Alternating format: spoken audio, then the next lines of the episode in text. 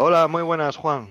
Bueno, Marcos Costales, que es el que reside eh, el peso, por lo menos a organizar este estupendo y maravilloso podcast que irrumpió hace pocos meses, pero que ha dado una caña increíble. Eh, Marcos, no te quito más tiempo ni a ti ni a los tuyos. Mm, me silencio y ánimo y a disfrutar como estamos haciendo. Bueno, no te vayas, no te vayas. No te vayas todavía. No te vayas, espera. cuenta, cuenta. Que muchísimas gracias por organizar este maratón. ¿eh? Todo el mérito es para ti. No, no, no. Para mí no es todo el mérito. Creo que, que el, yo estoy disfrutando un montón, se lo digo. Yo hasta, hasta me emociona, estoy disfrutando. Se me está pasando demasiado rápido, fíjate. Con eso te digo todo. O sea que para próximas ediciones, ese 9 tiene que eh, ir a mayor número. No digo más, ¿eh? Aquí ya iremos comentando que al final del maratón Linuxero tendremos que incidir en varias cosas. Una será esa. Marcos, eh, agradecerte que ustedes estén aquí, que Ubuntu y otras hierbas quiera sumarse, quiera estar en este proyecto y en este evento. Y sin más, por favor, vamos a disfrutar de tu podcast. Bueno, de mi podcast no, de, nuestro podcast.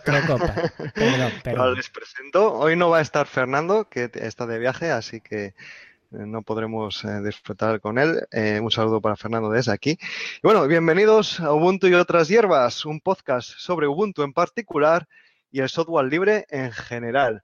Este es un episodio extra para colaborar con el Maratón Linuxero y demostrar que sí, que somos muchos los linuseros que día a día usamos el sistema operativo más estable, más rápido, más guapo al oeste del río Pecas. Eh, me acompañan en el día de hoy Javier Teruero. Muy buenas, Javier. Muy buenas, eh, bienvenidos a todos. Eh, a ver cómo aguantamos el sonido esta vez. Seguro que bien. y Paco Molinero. Hola, Paco. Hola, buenas tardes desde Soto del Real, Madrid, España, a todo el mundo que nos está oyendo. Muy bien. Y un servidor, Marcos Costales. Eh, y antes de empezar, vamos a echar la vista atrás. Y tal día como hoy, 3 de septiembre de 1971, Ray Tomlinson, como se pronuncie, desarrolla un programa de mail para enviar mensajes a través de la red. Y usa por primera vez el carácter arroba. Ahí queda eso. Mucho evolucionó el mail desde entonces. Y 30 años después, el 3 de septiembre del 2001, Hewlett Packard compra a Compaq por 25 mil millones de dólares. Casi nada. El primer tema que vamos a tratar hoy va a ser la UBUNCON. La UBUNCON, la segunda UBUNCON europea que se va a celebrar en París entre los días 8 al 10 de septiembre. Es decir, dentro de una semana, un poco menos de una semana. Ya hemos comentado algo en el capítulo anterior de este podcast pero como se celebra tan pronto, vamos a repasar qué nos ofrecerá, ahora que ya tenemos eh, qué charlas va a haber, qué personas van a, intervenir. Entonces, chicos, ya eh, Javier y Paco, ¿tenéis los billetes ya de avión para ir a París? Bueno, pues sí, la verdad es que sí, a última hora porque la cosa se complica. París es una ciudad eh, muy cara para, para viajar incluso desde, desde Madrid, pero sí, al final yo estaré por allí el viernes, llegaré como a las 12, la una más o menos, estaré el viernes, sábado y miré el domingo al mediodía, o sea que sí, estaremos por allí. Conmigo no podéis contar, yo me quedo en retaguardia eh, porque alguien ya hay que quedarse vigilando el servidor. Vale, vale, pero te queremos ver en la próxima, ¿eh, Javier? De esa no te escapas. Amenazas, amenazas. Amenazas. Y Paco, además vamos a hacer algo especial, ¿no? En París. Sí, sí, sí, vamos a hacer, vamos a hacer otro extra, otro extra de, de Ubuntu y otras hierbas, concretamente allí, en, en directo, yo creo que es el día 9 y bueno, todavía ahí tenemos alguna sorpresilla porque ya veremos de qué hablamos. Yo creo que tenemos que elegir un tema que sea cañero eh, para que desde París podamos dirigirnos a todo el mundo y hablar de, Ubuntu o de Linux o ya veremos lo que se nos ocurre. Sí, realmente va a ser un poco especial porque va a ser retransmitido, posiblemente en vídeo también, porque además los chicos eh, franceses son unos organizadores excepcionales. Pero bueno, lo primero, eh, ¿qué es una UbunCon? Javier, Vale, pues básicamente si, os, si en el último podcast me quedó claro y no me he liado, no me eche bronca, profe. Vamos eh, a hacer una- un repaso de la lección. Sí, sí, sí. Bueno, Recu- Recuperaciones de septiembre. sí, bueno, primero decir que es Ubuncom, porque es- viene de dos palabras, ¿vale? Vamos a, con eso yo creo que se dice todo, pero bueno, vamos a, a explicarlo Bueno, con- Eh, convención de Ubuntu, si no recuerdo mal. Correcto. Muy bien, un 10 por Vale. ahora. Solo con una pregunta, vale, ya me voy. Venga, hasta luego. No escapes, no escapes. Bueno, buen intento. Eh, no, básicamente, la, si no recuerdo mal, eh, la diferencia es, eh, es una convención de aficionados. Eh, no es una convención oficial de, de Canonical, sino una convención hecha por gente que sigue, que utiliza es- este sistema. De hecho, hubiera, si Fernando hubiera podido estar, hubiera podido hablarnos de las, las Subuncon en, en, en Sudamérica, en las cuales él asistió el año pasado. Y eh, bueno, la última que se había hecho en Alemania, si no recuerdo mal, Sí, exacto. Bueno, la primera. La, la, primera, primera, fue la primera, Alemania. primera. Hace un año. Bueno, un, Sí, un poco menos de un año. Sí, por ahí, sí, más o menos, sí, sí. Y bueno, ya, y ahora esta de París, a la cual habéis hecho todos los esfuerzos posibles, excepto atarme a, a una, a una silla para que vaya. Como MA Barracus, ¿no? Mm, me ha Bueno. cogido ideas de la serie, del equipo A. Tendría, tendría que haber cerrado la boca. Y Paco, eh, ¿cuándo y dónde se celebra exactamente Bueno, pues eh, como os decía, del 8 al 10, viernes, sábado, domingo, aunque yo creo que el día 7 por la noche habrá algún evento social. Para los que estéis antes por allí, yo creo que tú, Marcos, eh, vas a estar por allí antes, ¿no? Como ya hemos dicho, esto es en París, eh, se llama Cité de Sciences de l'Industrie, Parc de la Villette, en París. Es un sitio bastante céntrico y por lo que yo he oído, yo creo que Marcos, tú sabes más de eso, impresionante. Eh, sí, sí, eh, realmente es el, Museo de, la- de las Ciencias de, París y es una pasada, es una pasada auténtica. Eh, la ciudad de las ciencias y de la industria, exactamente. Y eh, tiene un, todo el entorno es muy guapo y vamos, perfecto. Además va a haber varias charlas simultáneas en, en varias, en varios salones. Uno es de 100 asistentes, otro es de 20 asistentes y luego creo que hay pequeños salones para hacer charlas más live y va a ser muy muy interesante porque si no te gusta una charla tú puedes ir a otra. Eh, importante, si alguien quiere ir echando un vistazo a qué charlas hay mientras estamos hablando y qué más información hay, pueden entrar en la página ubuncom.paris, v u o n.paris. Ahí vais a tener ya las charlas que se van a dar ah, eh, con los días, aunque no están aún las horas, pero nosotros vamos a hacer un poco de trampa porque tenemos información privi- privilegiada para el maratón y vamos a decir un poco más eh, eh, las charlas que va a haber, con qué horario. Eh, Paco, ¿y ¿qué conferencias podríamos destacar de- en esta edición? Bueno, pues hay un poquito para todos. Eh, depende de si estás más interesado por el desarrollo, si estás más interesado por la comunidad o por, o por temas genéricos, digamos, del, software libre. Eh, yo he estado mirando hay un poquito eh, do- dos ópticas, ¿no? Por una parte los temas y por otra parte los conferenciantes. Yo creo que aquí también es importante porque la UCON no solo es eh, ir charla, ir a las charlas o las demos, sino conocer gente también, ¿verdad? Eh, mira, el día 8, el día 8 mm, yo creo que hay, eh, para mí, al menos eh, tres temas interesantes, ¿no? Eh, uno es Snapcraft, lo va a dar Alan Pope. Eh, Alan Pope es un, es un campeón, digamos, del tema de Ubuntu, ¿no? Muchos ya le conoceréis, es un líder de la comunidad y, merece la pena, merece la pena escucharle. Va, va a hablar de la construcción y publicación de software para cualquier sistema Linux, no solo para Ubuntu. Ya, bueno, todos sabéis un poquito de qué va Snap y, y él nos va a hablar de, de Snapcraft. Desde luego va a estar Marius Grispar, que va a hablar de VPorts. VPorts sabéis que es el portable que se ha hecho de Ubuntu Touch para el teléfono, ¿no? Un, proyecto que desde la comunidad se ha acogido ya que Canonical decidió desentenderse de él. Estás tú, Marcos, hablando de cómo hacer que un proyecto libre sea un éxito. Yo creo que habrá que ir a, a escucharte, a ver qué, a ver qué nos cuentas, ¿no? El día 9, el día 9 tenemos mucho, muchas cosas porque es el día, digamos, importante, es el día central de la, de la feria. Eh, privacidad en la red, otra vez Marcos Costales. Mm, va a haber un taller de Snapcraft.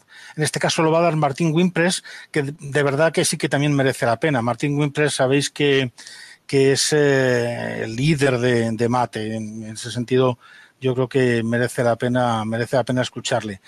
Eh, Stefano Berzegnasi nos va a hablar un poquito de la Open Store, la tienda app de, del Ubuntu Touch, en este caso de, de VPorts. Eh, haremos nuestro podcast allí a las 12 menos cuarto. Creo que nos han asignado, nos han asignado sala para poder, para poder hacer el podcast de, Ubuntu y otras hierbas. Eh, una él va a hablar de la filosofía de Ubuntu. Chris Lam va a hacer un taller sobre eh, cómo escribir un, probador de Lintian. Eh, Ana Luca Passionate, que yo no la conozco, que es una programadora sobre todo web nos va a hablar de datos abiertos en la cocina y el baño. No, sé exactamente qué, puede significar. Incluso luego va a haber una, demo. Eh, Robbie Basak nos va, nos va a hablar de cómo contribuir al uso de, Ubuntu. Eh, cómo conseguir que las contribuciones de código aterricen en, en, Ubuntu, cómo es el flujo de, del software libre. Dustin Kirkland nos va a hablar de la línea de comandos y BioBoo y nos dice que vamos a impresionar a nuestros amigos de Hollywood y Wall Street quien los tenga. Yo, desde luego, no. Eh, Marius Kuabek y su gente de Alemania también va a tener un, podcast, en, este caso en alemán. Ahí no podemos asistir mucho. Y Martin Wimpress, eh, me refiero a él otra vez, va a hablar de Ubuntu Mate 17.10 y las características que trae. Esto para el día 9, mm, que, es un día, digamos, importante, ¿no? El día 10, escribir en la web, herramientas para escribir eh, aplicaciones web. Eh, luego podemos ver a Pierre Cante que nos va a hablar de Art Studio y Gimpe o Gimpe. Eh, Chris Lamp eh, nos va a escuchar, le ha puesto un cuento de tres desarrolladores. ¿Crees que no eres un objetivo? En fin, esto es una pequeña sorpresa, ya veremos. Oli, desde, Francia, va a dirigir la sesión que hablará de la Ubucon de 2018. Eh, luego vamos a hablar de código abierto en la economía, eh, la personalización de, Genome para, Ubuntu, cómo pasar de Ubuntu 17 a 10, que sabéis que deja Unity a los que quieran, porque ya sabéis que hay un fork que se llama Unit y que se podrá seguir utilizando, cómo pasar a, Genome. Y el roadmap del día 1804 al long support de Ubuntu que que nos la va a, nos la va a explicar Dustin Kirkland, eh, pues a eso ya de las 4 de la tarde, ¿no? Y luego, pues yo creo que esta va a ser en francés, mm, si no me, no me he confundido, una charla que se llama Promover y defender el software libre para aquellos que, que estén interesados en, en, colaborar, no solo, yo creo que en alguna de las, de las charlas que hemos visto antes lo, lo, hemos oído, ¿no? Colaborar no solo haciendo código, no solo traduciendo, sino a veces hablando de software, hablando de nuestra experiencia de usuario. Como decía Marcos, va a haber muchas charlas, eh, o puede haber charlas que a la vez, ¿no? Charlas, hay charlas, hay demos, hay, hay eh, digamos, hay muchas cosas a la vez. Yo si, yo tengo que elegir, yo lógicamente lo haré, yo que no soy desarrollador, ya sabéis que yo me dedico a, la traducción, mm, sí que me interesa Snap y Snapcraft. Mm, desde luego que intentaría ir a las de Ubuntu Touch, porque yo creo que es un proyecto de verdad muy, muy interesante. Eh, estaré lógicamente en, nuestro podcast. Eh, la, charla de, Open Store va a ser muy pequeñita, simplemente para aprender a, trabajarlo. Yo iría a la de Ubuntu Mate y por cuestiones personales me interesa mucho la de GIMP, la de Art Studio. Yo creo que son, son buenos consejos, pero, pero cada uno debe, debe, eh, debe, debe entrar en la página web y, y, comprobar qué es a lo que le va a gustar. Teniendo en cuenta que, que una UBUCON no es solo eh, asistir a las charlas, es conocer gente y hablar, sobre todo, ¿no?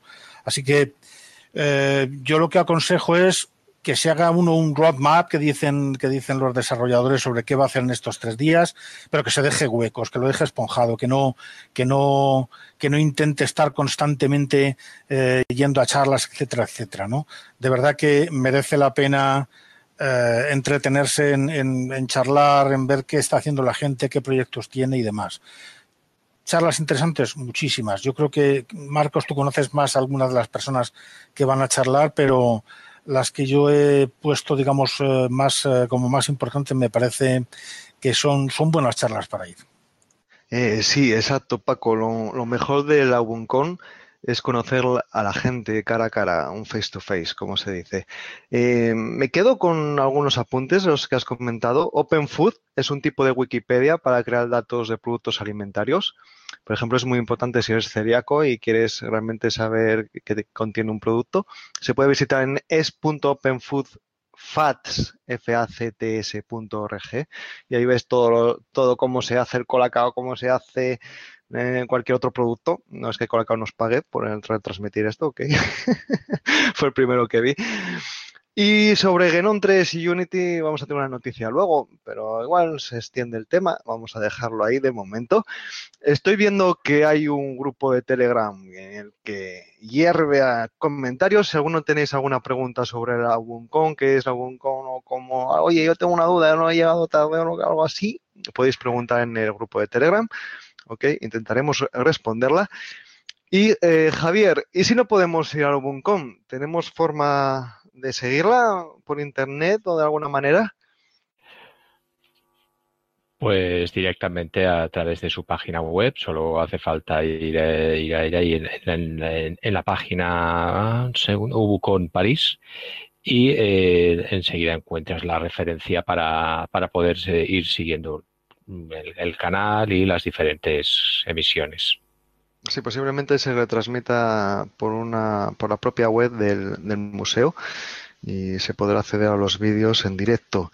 Y nos comenta José María Martínez en el grupo de Telegram que es parecido a la Academy. Sí, posiblemente se ha clavado a la Academy en, en, plan de que son charlas técnicas, se conoce gente, hay charlas no técnicas y sobre esas charlas no técnicas, Paco, eh, ¿Qué eventos sociales habrá aparte de, tanta charla y taller?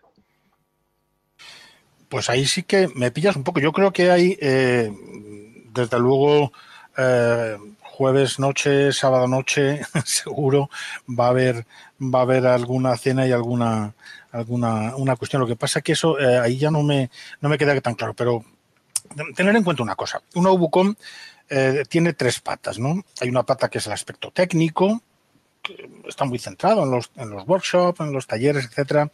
Hay una pata que es conocer gente, entablar relaciones que te permitan como desarrollador conocer a personas con las que has estado trabajando o personas para las que has traducido. Y hay otra parte que tiene que ver, que ver con la comunidad, que es el, es el hecho de, sentirse dentro de un grupo. Para esto son sobre todo los, los eventos, ¿no? Eh, quiero recordar, en Alemania fue, hubo eh, una cena también el día central, una cena que, en la que estuvimos allí todos un poco pues compartiendo, tomando unas, unas cervecitas, como es lógico en Alemania. Yo, yo voy con muchas expectativas porque tú, Marcos, me has dicho que los franceses son eh, la caña eh, haciendo, haciendo reuniones de Ubuntu. Entonces, la verdad es que espero pasármelo muy bien. Son, son, los mejores, sinceramente, como organizadores y como fiestejeros. Y esto es extraoficial, creo que sobre las 7 más o menos del viernes, no, del jueves, antes de que comience la UNCOM. Eh, espera, empieza el del 8 al 10, pues el día 7 a las 7 más o menos enfrente del museo se hará una Ubuntu Hour, que es simplemente quedar para compartir unas cervezas Está un, en el aire un poco la hora y el sitio. Eh, si alguien está interesado me puede hacer un ping por Telegram y yo se lo puedo comentar, ¿vale? Y Paco, eh, sé que has estado en alguna Buncon. Eh, ¿Qué más te ha gustado de ellas? ¿Echaste algo en falta? Pues bueno, he pasado por alguna. recuerdo, recuerdo la de Alemania. Sí, yo, yo he hecho en falta siempre en estos casos eh, que no se aproveche más, es decir, hay, hay una cierta rigidez eh, en las exposiciones. Yo siempre he hecho en falta un poquito más de, yo que llamaría de, habilidades sociales por parte de la gente, pero también es verdad que pertenecemos a un mundo, este mundo de la computación o la informática que decimos en España, eh, que, que, que, produce especímenes realmente poco sociables en general. Entonces, es verdad que algunos de los ponentes tienen mm, grandes habilidades eh, con el código y escasísimas habilidades para, para, para lo social. Entonces, bueno, yo sí he hecho un poco de menos que algunas de las charlas no tengan, no tengan un poquito más de, de interacción, eh, etcétera. Pero bueno, eh, por lo demás a mí me parece que es, que es muy completo. Yo, yo creo que tú tienes que ser, hablando con desde el punto de vista del software libre también, tú tienes que ser libre también para organizar, para customizar, para personalizar tu, tu bucón, ¿no? Y, saber a quién quieres ver. Por ejemplo, si tú estás utilizando Mate yo, eh, en, tu, en tu equipo y, y quieres conocer a quién lo está haciendo y cuáles son los problemas que tiene, lo vas a tener allí. Lo que tienes que hacer es ir y hablar con él y decirle, oye, soy, mira, yo soy Paco Molinero, soy un follower tuyo, soy un, utilizo tu aplicación, la veo tal, me gusta esto, no me gusta lo otro, y aprovechar que allí tienes a quien, a quien realmente está desarrollando, ¿no? Y yo creo que eso es muy importante. Eh, una cuestión, porque es la forma como lo has explicado y que quizá el punto sería interesante recordar. Mm, bueno, aunque no haya ido a ninguna Obucon, es el principio. Eh, sería la diferencia. vamos a ver, una reunión oficial de Canonical sería una reunión de empresa, es decir, todo es laboral. Eh, por mucho que se ofrezca paso a la gente, a cualquier programador, a cualquier persona, está enfocado a que la empresa saque un beneficio. La empresa que organiza aquello va a buscar un beneficio. En cambio, aquí de lo que estamos hablando es una reunión de aficionados. Es decir, los contactos son porque sí, porque quieres, no por, no por obligación. Por decirlo de, alguna manera, si me, no, sí, perdón, déjame acabar un momento, Paco. Por decirlo de alguna manera, sería eh, lo que en un primer momento fue un salón del cómic, que era una reunión de aficionados donde iban las editoriales a encontrar aficionados. No lo que en cambio, lo otro eh, sería lo que, la, otra sería lo que se ha transformado actualmente, ese salón del cómic, que sería una reunión de editoriales donde a los aficionados nos dejan pasar y nos, y nos intentan vender lo máximo posible.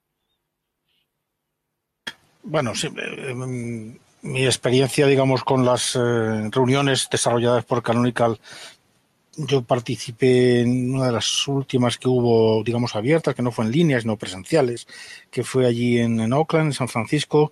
Y bueno, no es tanto, es verdad, vamos a ver, cuando uno trabaja en una comunidad, cuando uno trabaja de una forma voluntaria o, porque tiene un, salario en nombre de una empresa, cuando uno trabaja en una comunidad como de Linux, eh, como puede ser eh, Ubuntu o como hemos oído ahora, ahora en KDE o cualquiera otra, eh, normalmente hay una empresa detrás, una institución, bien puede ser una fundación, es decir, hay alguien que sí que está, eh, digamos, eh, teniendo en cuenta el dinero. Pero eh, mi experiencia en la, en la reunión que, que, en la que yo estuve en San Francisco es que de verdad que sí que hay un interés por parte de Canonical, en este caso, de absorber de la comunidad, ¿no?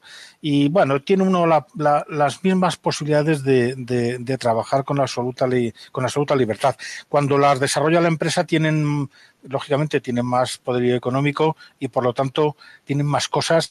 Yo recuerdo que en San Francisco pues nos agasajó Google, nos agasajó, eh, ya no me acuerdo, HP, etcétera, etcétera, ¿no? Aquello era una especie de cierta orgía económica, ¿no? Porque lógicamente las empresas tienen mucho merchandising y mucha, mucha capacidad de, de gastarse un dinero para deslumbrar. Y cuando las hace la comunidad, pues lógicamente eh, son algo más austeras, son algo más de andar por casa, ¿no?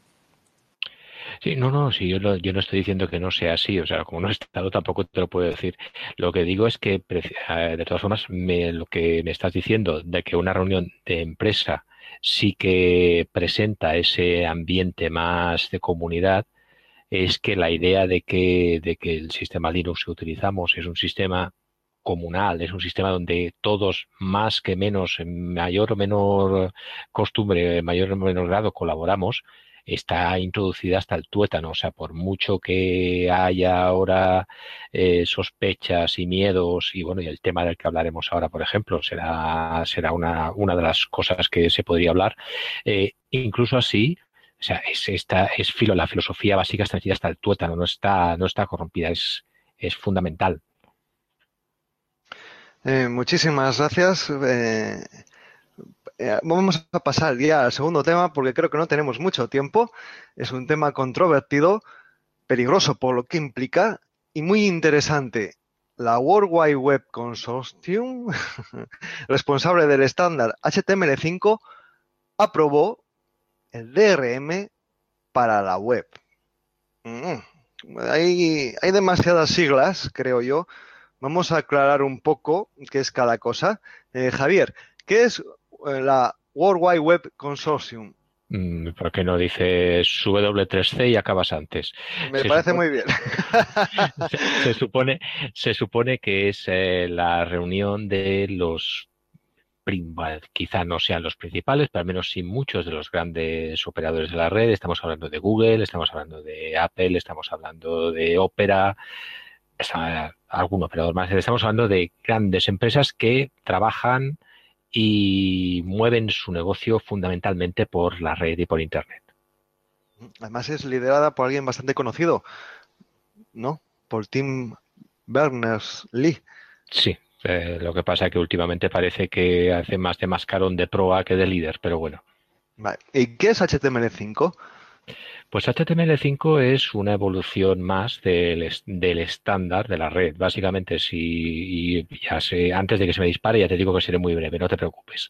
Básicamente, eh, las redes empezaron con lenguajes y con protocolos separados, eh, porque eran proyectos científicos separados que fueron eh, evolucionando y se llega a cabo generando un intento de protocolo común y un lenguaje que fuera más o menos común con todas las limitaciones de cualquier lenguaje. El HTML sería la base.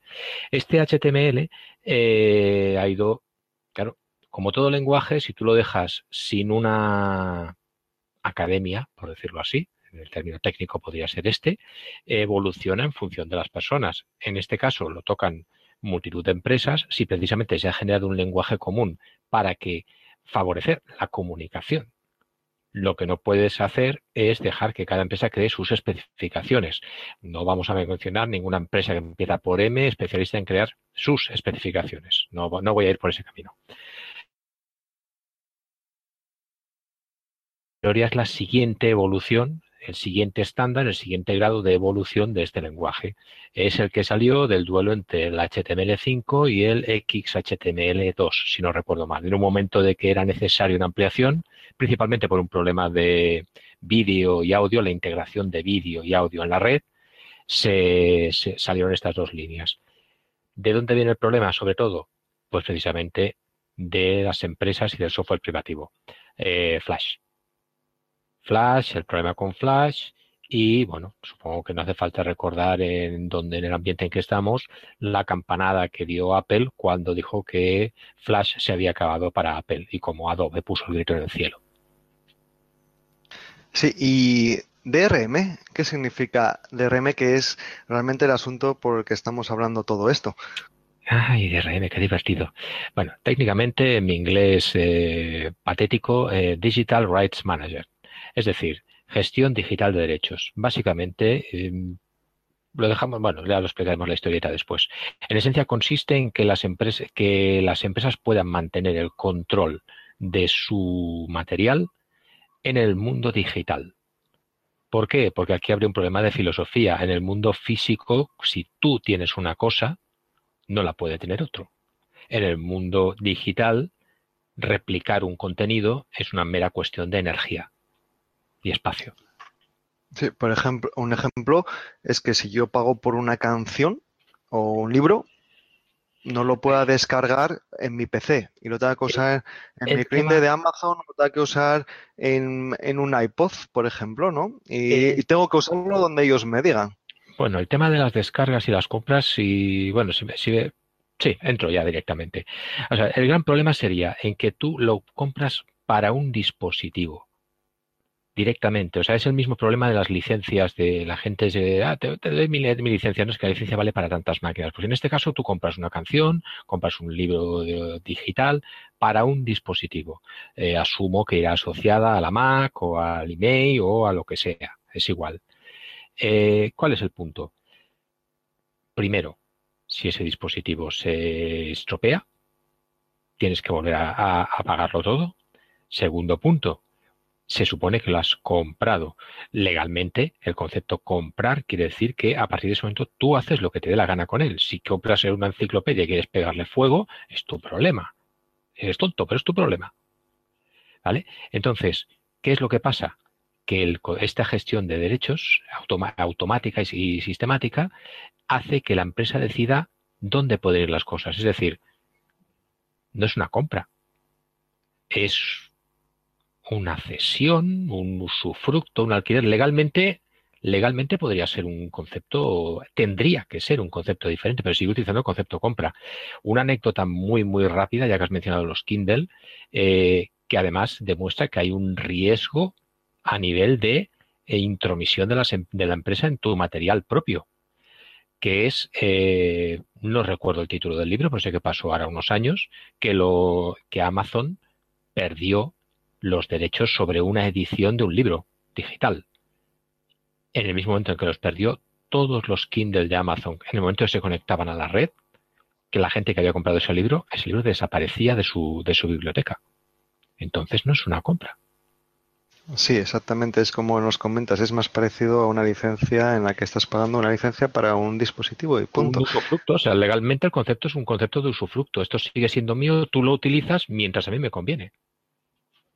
Sí, y los puntos sobre las IES. ¿Quién auspició esto y presionó a la W3C para probar el DRM? Eh, por ejemplo, Paco. Pues mira, yo no, no, no, estuve en las reuniones, pero vamos, según nos cuentan los que andan por allí, quiero decir que esto es de oídas, ¿no? Pero bueno, Google evidentemente está detrás, Microsoft está detrás y, Netflix, por ejemplo, es una de las de las importantes, entre otras muchas. ¿eh? Em, hay mucha gente, Apple con su iTunes tiene también muchos intereses, ¿no? Y todas las empresas que están eh, intentando em, tener, obtener beneficios con eh, información en la red, pues están detrás de que ellos puedan controlar realmente qué es lo que hacen cuando tú les pagas por parte de esa información. Y por lo tanto, pues bueno, las, grandes, las, las siempre conocidas. Y Paco, eh, eh, ¿está el DRM en contradicción con los ideales del software libre? Bueno, claramente, claramente. Hay, hay, un pequeño, hay una pequeña colisión de intereses, ¿no? Y aquí además eh, hay que tener cuidado con esto, ¿no? Porque están también quienes quienes producen desde el punto de vista de los de los artistas, para entenderlo, ¿no? Que están, están ahí detrás, ¿no? Los que producen música, los que producen vídeo, los que producen eh, texto, etcétera, ¿no? Y teóricamente, teóricamente, DRM eh, debería ayudarles a gestionar esos, em, digamos, esos derechos de autor. Lo que pasa es que no es verdad. Lo que pasa es que, que DRM no, no es tanto el interés de los autores como el interés de los que gestionan esos derechos de los autores. Mira, en el software libre los usuarios tienen la libertad de, de ejecutar, de copiar, de distribuir, de estudiar, de modificar y de mejorar el software. Y esto, esto no es posible hacerlo con el DRM. DRM es absolutamente incompatible con el, software, con el software libre. El DRM solo se puede tener si mantienes que algunas partes de tu equipo no van a ser conocidas por ti, van a estar en secreto, ¿no? Es decir, no, no, no vas a poder acceder a ella y además no las vas a poder modificar. Por lo tanto, DRM eh, pues es, es, casi la antítesis de lo que entendemos por, por software libre realmente DRM lo que hace es quitarnos el control sobre la tecnología que usamos y en el fondo, estaba yendo antes a la gente de KDE y estaba muy de acuerdo con ellos, en la cultura en la que vivimos. DRM, por ejemplo, puede hacer ilegal que sea compartir un artículo. Yo he leído algo y ese algo que he leído tenía derechos y no te lo puedo pasar a ti, Marcos. O, no puedo hacer una copia de seguridad de un DVD que tengo aquí para, para mis hijos, ¿no? porque pienso se me va a estropear, van a jugar con él, lo van a, eh, lo van a arañar y no, y no valdrá. No, no puedo hacer una copia, no tengo derecho sobre esa copia. O, por ejemplo, eh, no puedo pasar mi, mi, música que tengo en un reproductor que se me haya quedado obsoleto, pasarlo a otro porque me lo he comprado porque soy así de flamenco, ¿no? Sí, casi, casi, que se nos viene un nuevo flash disfrazado de oveja. Bueno, de alguna manera sí, de alguna manera sí, ¿no? Eh, realmente en la práctica eh, es eh, DRM impone unas restricciones tecnológicas que controlan que los usuarios pueden hacer, qué es lo que los usuarios pueden hacer con los medios digitales. O sea, realmente tú ya pierdes la libertad. Tú has pagado por algo, pero no tienes el control sobre, sobre ese algo por lo que has pagado. ¿no? Cuando un programa DRM es así, está diseñado para evitar que se pueda copiar o compartir una canción o leer un libro electrónico en otro dispositivo o jugar a un juego para un solo jugador sin conexión a Internet, esto solo se puede hacer si, si, si el DRM restringe esas opciones. ¿no? En otras palabras, cree, el DRM ya crea un bien que está dañado. ¿no? En, palabras de la Linux Software Foundation, dice, oye, eh, yo tengo un bien que no, al que no puedo hacer con él lo que querría hacer. Y esto, desde luego, lo que hace, ya digo que hay una especie de tapadera sobre que eh, al final lo que hay que hacer es proteger el derecho de autor, etcétera, etcétera. ¿Qué va? Esto lo que hace es concentrar el control sobre la producción y la distribución de los medios de comunicación. Y así los vendedores de DRM pueden llegar a cabo, pues, por ejemplo, borrados masivos de libros digitales o, algo que es muy importante, que yo creo que aquí, aquí el tema, aquí el tema tiene, tiene enjundia pueden llevar a cabo una vigilancia a gran escala sobre los hábitos de visualización de los medios de comunicación. El DRM fundamentalmente lo que quiere es controlar que tú no puedes hacer con lo que has comprado lo que quieras y sobre todo qué es lo que tú estás haciendo con eso que has comprado. Porque hoy en día ya sabemos que el Big Data es lo que está detrás del beneficio de estos grandes, ¿no? Tanto de Netflix como de Google, etcétera, etcétera. O sea, es muy importante que yo sepa si oyes esta canción o esta otra, si oyes, si lees este libro, cuánto tiempo, a qué horas, en qué ubicación, porque como lo, leas en tu teléfono, lo oigas en tu, en tu móvil, voy a saber desde dónde lo estás haciendo, si estás mirando un escaparate o no, etcétera, etcétera, etcétera. La legislación criminaliza a quienes eluden los DRM y permite a los proveedores de contenido prohibir software que permita acceder a estos materiales. Por eso, eh, el, DRM realmente eh, no es que sea un nuevo flash, es que realmente nos mete en una situación en la que podríamos incluso tener problemas legales si queremos averiguar por qué tiene un bug el DRM. Realmente podríamos eh, estar acusados de ello. Exacto, exacto. Y, y, claro, y yo cuando empecé a investigar sobre este tema y demás, eh, es un flash, para mí casi es un flash, ¿no? Un nuevo flash más moderno en el que te está imponiendo cosas. Claro, y te viene el dilema. ¿Es mejor que exista un estándar que de DRM o, a que o es, o es claro, sería mejor eso a que nos llegue un nuevo flash, ¿no, Javier? Bueno, ten cerca a tus amigos y aún más cerca a tus enemigos, ¿no? Que te decía que. bueno, a ver, es, es peligroso. A ver, desde luego mejor que sea una cosa que ya sabemos a qué jugamos, que no que aparezca después de repente.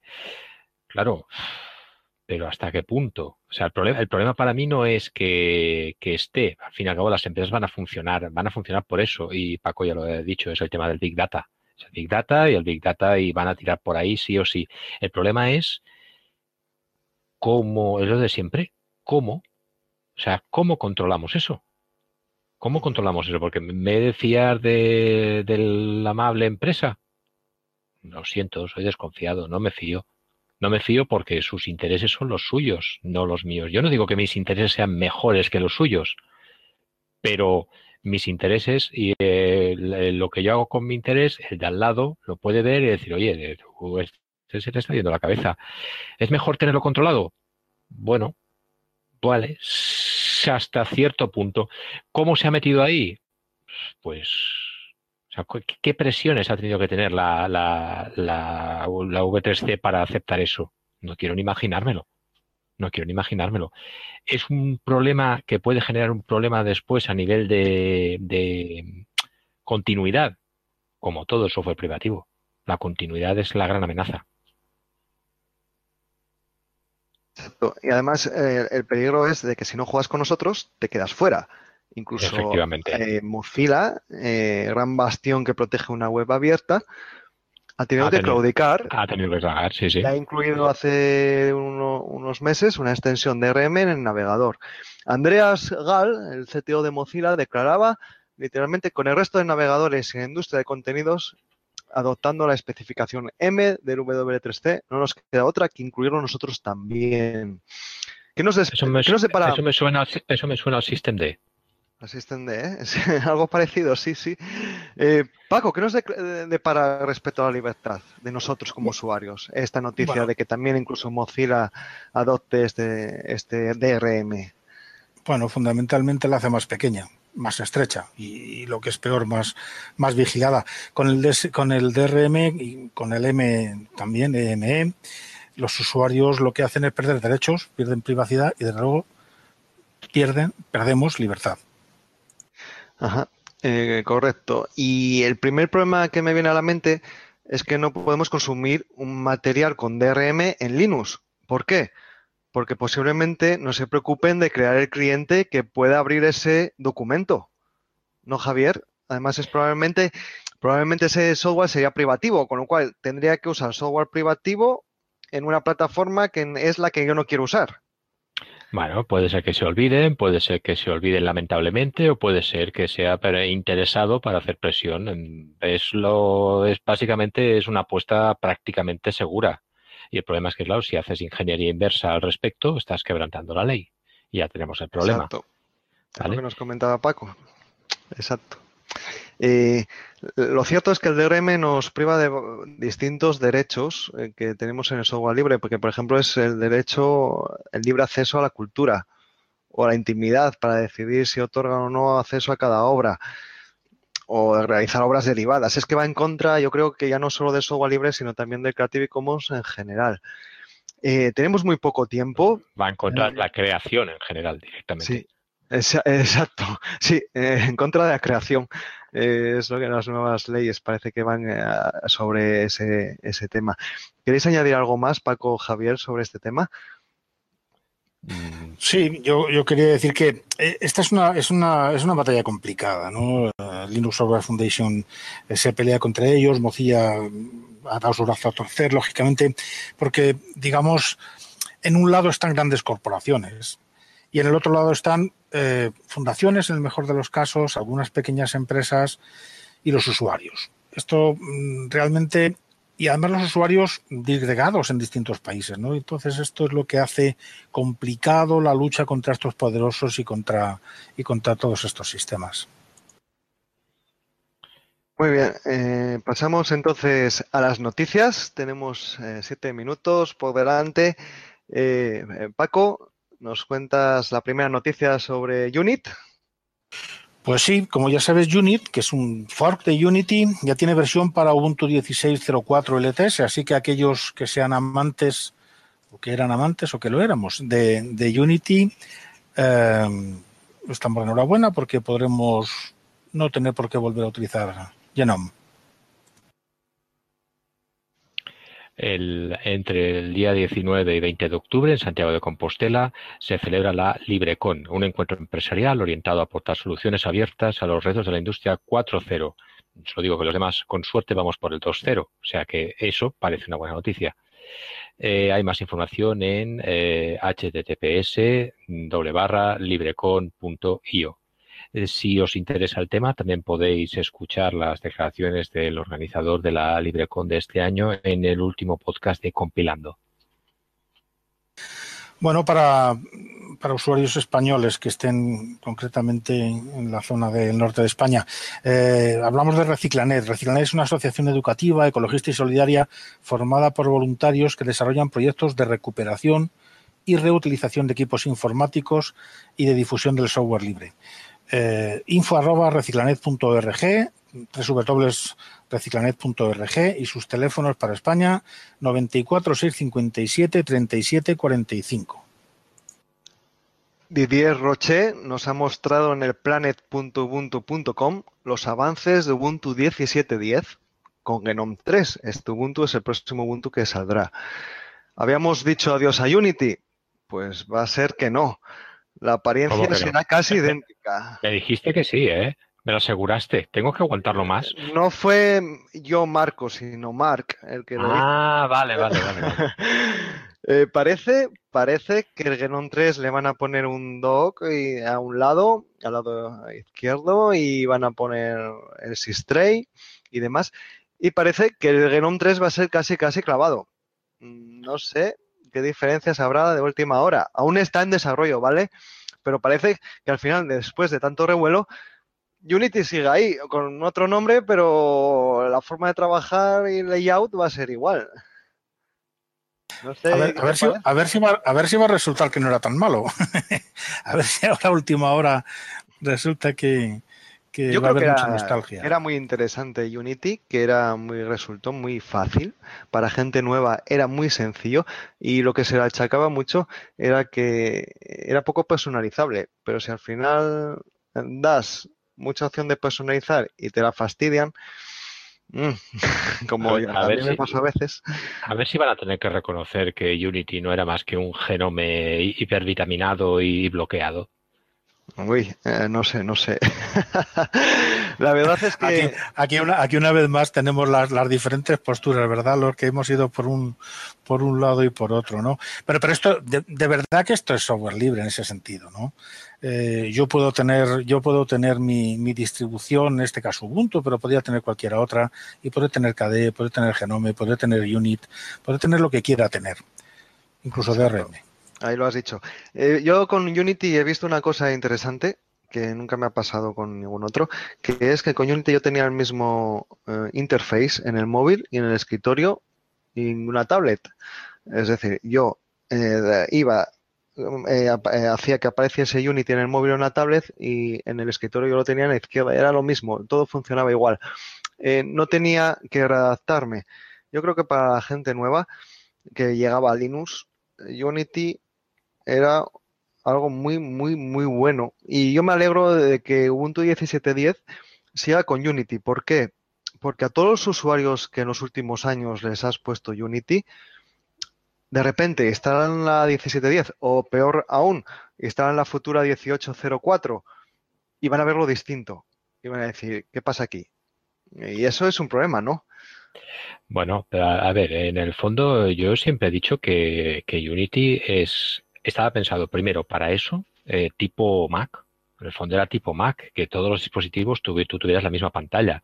Y por otro lado, eh, estaba pensado para un asalto masivo a oficinas de escritorio. Y cuando tú estás detrás de un ordenador eh, en plan administrativo, utilizas tres programas, cuatro a lo sumo. Entonces, para eso es ideal. Para eso es ideal. Tú tienes maquinaria relativamente nueva, de la cual no te has de preocupar y de la cual utilizas tres o cuatro programas. Con la barra de Unity es perfecto.